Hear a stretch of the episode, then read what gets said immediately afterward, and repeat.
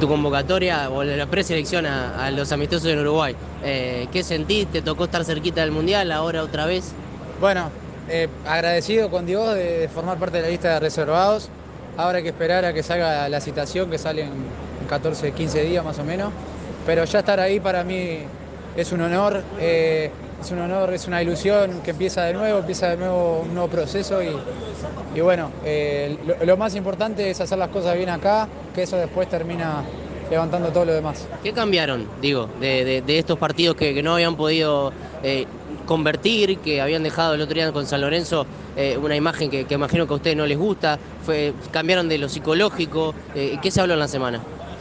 Simplemente eh, creo que se vio el reflejo del compromiso que hay en lo grupal. Nos pusimos a analizar qué podemos hacer mejor, lo plasmamos, fuimos o sea, lo llevamos a la práctica y, está bueno ver que haya tenido resultados. eh, sin, creernos nada porque ahora ya hayamos tenido un- una buena victoria. Tenemos que, esto recién empieza y la semana que viene tenemos que volver a dar examen. ¿Qué le dijo el entrenador en el entretiempo antes de, bueno, de lo que fue después de los dos goles en el segundo tiempo? Nada, eh, ordenamos algunas cosas tácticamente y salimos a buscar la victoria. Gracias. Muchas gracias.